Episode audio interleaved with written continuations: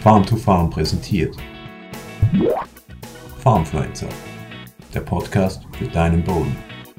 Können Zwischenfrüchte Phosphor freisetzen und für die Folgekultur nutzbar machen? Das schauen wir uns in diesem Video an. Hallo und herzlich willkommen bei diesem Video von Farm to Farm. Mein Name ist Christoph Gutscher. Freut mich, dass du heute wieder dabei bist. Wenn dir unsere Videos gefallen, dann abonniere doch gerne den Kanal hier und folge uns in den sozialen Medien. Können Zwischenfrüchte Phosphor freisetzen?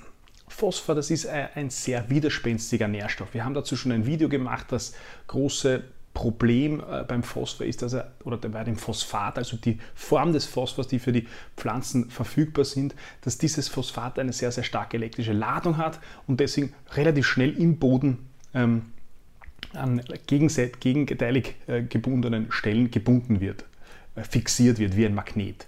Und das macht ihn eben zu einem widerspenstigen Nährstoff. Das heißt, wenn wir davon sprechen, dass Zwischenfrüchte Phosphor freisetzen, dann geht es eigentlich um das Ziel gebundenen Phosphor, nämlich einerseits diesen gebundenen, diesen fixierten Phosphor, gebundenen Phosphor und andererseits den im Humus gebundenen Phosphor, also diese, diese, Form des, diese beiden Formen des Phosphors frei zu machen und für die Folgekultur in irgendeiner Art und Weise zur Verfügung stellen. Also das ist das Ziel mit der Zwischenfrucht, dass man gebundenen, fixierten Phosphor frei macht. Wie kann das jetzt konkret funktionieren? Ähm, die erste Strategie sozusagen ist, dass, ähm, dass man Pflanzen nutzt oder Pflanzen verwendet, die ein, ähm, ein, ein, vielfältiges, äh, ein großräumiges Wurzelwerk haben. Warum? Wie schon gesagt, Phosphor ist ein sehr, sehr unbeweglicher Nährstoff und eine Pflanze kann dann Phosphor besser nutzen und verwerten, wenn sie natürlich ein größeres Wurzelwerk hat und auf mehr Volumen im Boden zugreifen kann.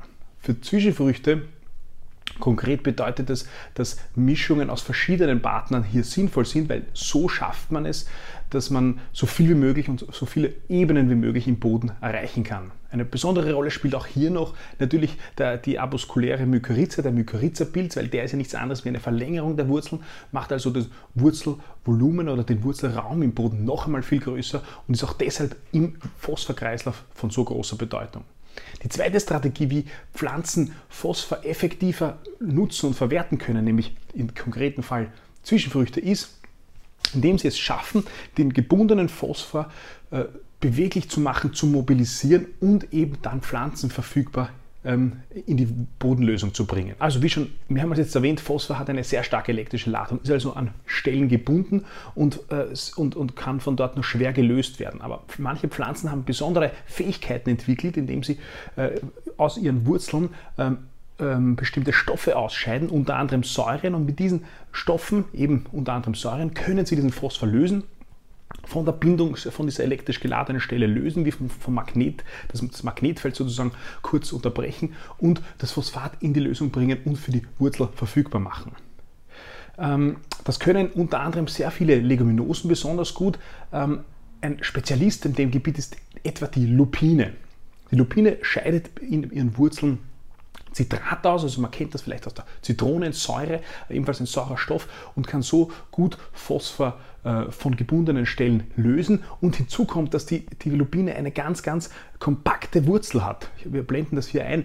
Diese kompakte Wurzel sorgt dafür, dass in dem Bereich, wo diese, ähm, diese Wurzeln der Lupine sind, eine große Anzahl an vielen kleinen Wurzelhärchen sind und entsprechend äh, viel von diesen äh, Ausscheidungen auch viel Phosphor äh, von lösen, mobilisieren kann und für die Lupine selbst nutzbar machen. Aber nicht nur, ähm, nicht nur Wurzeln können äh, sozusagen äh, das, diesen Phosphor von diesen elektrisch gebundenen Stellen lösen, sondern auch ähm, Bakterien oder allgemein Bodenlebewesen. Und das gibt es halt unter anderem bestimmte Bakterien, die da Spezialisten auf dem Gebiet sind. Das heißt, auch die können äh, mit Hilfe von Ausscheidungen Phosphor von gebundenen Stellen lösen äh, und so freimachen für, für in die Bodenlösung bringen. Und damit die, mit, die werden äh, die Energie für diese Arbeit bekommen sie wiederum von den Wurzeln, von den Pflanzen ähm, in Form von Zucker, auch aus den Wurzeln ausgeschieden. Den verwerten sie und verwenden sie, um den Phosphor zu lösen. Der Phosphor ist dann für die Wurzel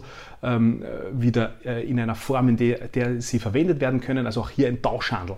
Pseudomonas-Bakterien sind hier etwa eine Gruppe davon und auch hier sei wieder diese ähm, Mykorrhiza erwähnt, weil die Mykorrhiza verlängert diesen, diesen Transportweg noch einmal. Also normalerweise passiert das Bakterium und direkt daneben die Wurzel und dieser Prozess ähm, äh, im, im, im, Wurzelraum mit dem Mykorrhiza-Pilz verlängert sich äh, das oder vergrößert sich der Raum, wo das passieren kann und am Ende des Mykorrhiza, der Mykorrhiza-Hyphe sozusagen passiert dieser Austausch zwischen Bakterium und Mykorrhiza-Pilz und das Bakterium geht dann zur Wurzel hin. Also äh, das, deswegen spielt auch dieser Mykorrhiza, äh, diese Mykorrhiza im Phosphorkreislauf eben so eine große Rolle. Auch auf dem Gebiet, in diesem, in diesem Zusammenarbeit aus, aus, aus äh, Mykorrhiza und Pflanzenwurzeln, ist die Phacelia zum Beispiel besonders hervorzuheben, die sehr, sehr feines Wurzelwerk hat und eine sehr, sehr große Mykorrhizierung äh, und auch entsprechend viel Phosphor mobilisieren kann. Die dritte äh, Strategie, wie Pflanzen und eben hier konkret Zwischenfrüchte Phosphor effektiv verwerten nutzen können, ist, indem sie auf den organisch gebundenen Phosphor zugreifen, also auf den Pool an Phosphor, der im Humus äh, enthalten ist, also in der abgestorbenen äh, organischen Masse, abgestorbenen Bodenlebewesen, abgestorbenen Pflanzen ist natürlich auch überall Phosphor drinnen. Und es gibt Pflanzen, die besonders gut äh, darin sind, Phosphor aus diesem organischen Material zu lösen.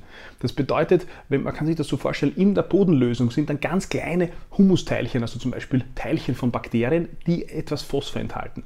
Und wenn die jetzt direkt vor einem Wurzelhärchen sind, dann kann die Pflanze mit dem organischen Material nichts anfangen, aber damit sie das äh, verwerten kann, kann sie Enzyme ausscheiden, ähm, ähnlich wie, wie beim Menschen der Speichel, wenn wir Nahrung aufnehmen, im Speichel sind Enzyme und es beginnt schon im Mund sozusagen die, ähm, die Verdauung und genauso ist es bei den Wurzeln hier, äh, verdauen die Wurzeln sozusagen ein bisschen etwas von diesem Humus und können so Phosphor herauslösen und für die Pflanze verfügbar machen.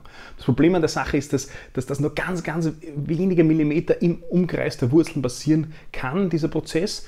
Ähm, und es der Vorteil aber ist, es ist nicht nur die Wurzeln können organischen Phosphor freimachen, sondern eben auch wieder äh, Bodenlebewesen, insbesondere Bakterien. Das heißt, immer dann, wenn man ein, äh, Pflanzen äh, hat, die diese Bodenlebewesen fördern, also diese organische, äh, diesen organischen Phosphor damit ähm, freimachen, verfügbar machen, äh, dann hat man natürlich auch eine effizientere Phosphorverwertung. Besonders ähm, auf dem Gebiet besonders effektiv sind etwa ähm, das Reihgräser oder Weidelgräser, äh, aber auch etwa die Futtererbsen. Hier sei aber an dieser Stelle noch erwähnt, auch etwas Besonderes, wenn es zu dieser Verwertung vom Phosphor aus der organischen Masse kommt, dann ist es nicht so, dass damit gleichzeitig in diesem großen Ausmaß Kohlenstoff sozusagen veratmet wird beim Stickstoff oder beim Schwefel ist es ja so, wenn der aus, aus organischer Masse, aus Humus mineralisiert wird, dann äh, wird dabei auch ähm, Kohlenstoff veratmet und äh, wird zu CO2 und somit sinkt der Humusgehalt. Es ist also immer wichtig, dass man organisches Material von oben zuführt, für wenn es zu einer Mineralisierung von Stickstoff kommt. Bei einer Mineralisierung von Phosphor auf organischem Material hat man aber festgestellt, dass das nicht in einem so großen Ausmaß passiert, weshalb es natürlich den, diesen, diesen Pool an organisch gebundenen Phosphor, der sehr, sehr groß sein kann, nochmal interessanter macht. Das heißt, wir haben also drei Strategien, wie Zwischenfrüchte Phosphor effektiv verwerten können. Ähm, damit das aber für die Folgekultur im Frühjahr auch noch ähm, sozusagen einen Sinn hat, muss dieser Phosphor ja wieder frei werden. Das heißt, sobald die Zwischenfrucht, die Zwischenfrucht, die also effektiv Phosphor freimachen kann, verwerten kann, besser als die Folgekultur, dieser Phosphor wird dann im organischen Material von der Zwischenfrucht gespeichert und, die, und wenn die Zwischenfrucht abgestorben ist ähm, und verwertet und verrottet, umgesetzt wird, dann wird der Phosphor mineralisiert und kann der Folgekultur zur Verfügung gestellt werden. Das heißt, damit dieser Prozess passiert, braucht es natürlich auch eine entsprechende Aktivität im Boden, dass dieser Verrottungsprozess gut äh, und rasch abläuft. Und allgemein gilt, wenn ich äh, einen, einen, einen Pflanzenbestand habe, einen Begrünungsbestand habe, der ein Umfeld schafft, in dem ähm, das Bodenleben ähm, angeregt wird, Phosphor ähm, frei zu, zu, mobilisieren, frei zu machen, organischen Phosphor ähm, äh, zu, zu, zu mineralisieren. Wenn ich also hier eine entsprechende Aktivität schaffe, dann ist das natürlich nicht verloren, wenn die Zwischenfrucht abgestorben ist, sondern die Folgekultur kann natürlich auch auf dieses Potenzial am Bodenleben zugreifen. Was ist also die, die, die Schlussfolgerung, können Zwischenfrüchte Phosphor freisetzen? Ja, sie können Phosphor freisetzen, aber es ist nicht so einfach. Man kann sich jetzt nicht Riesensprünge erwarten, wenn man einmal eine Zwischenfrucht äh, anbaut und hier mehrere Arten einsetzt, die äh, hier Phosphor freisetzen und Phosphor äh, mineralisieren sollen, ähm, sondern man muss das schon verstehen als ein Drehen an vielen Rädern und das einen, ein Prozess, der wie die meisten Prozesse im Ackerbau über längere Zeit betrieben werden muss und man sozusagen einen Beitrag zu diesem Kreislauf leisten kann. Ich hoffe, dass du aus diesem Video was mitnehmen können. Wir sehen uns beim nächsten Mal. Bis bald. Farmfluencer, der Podcast für deinen Boden.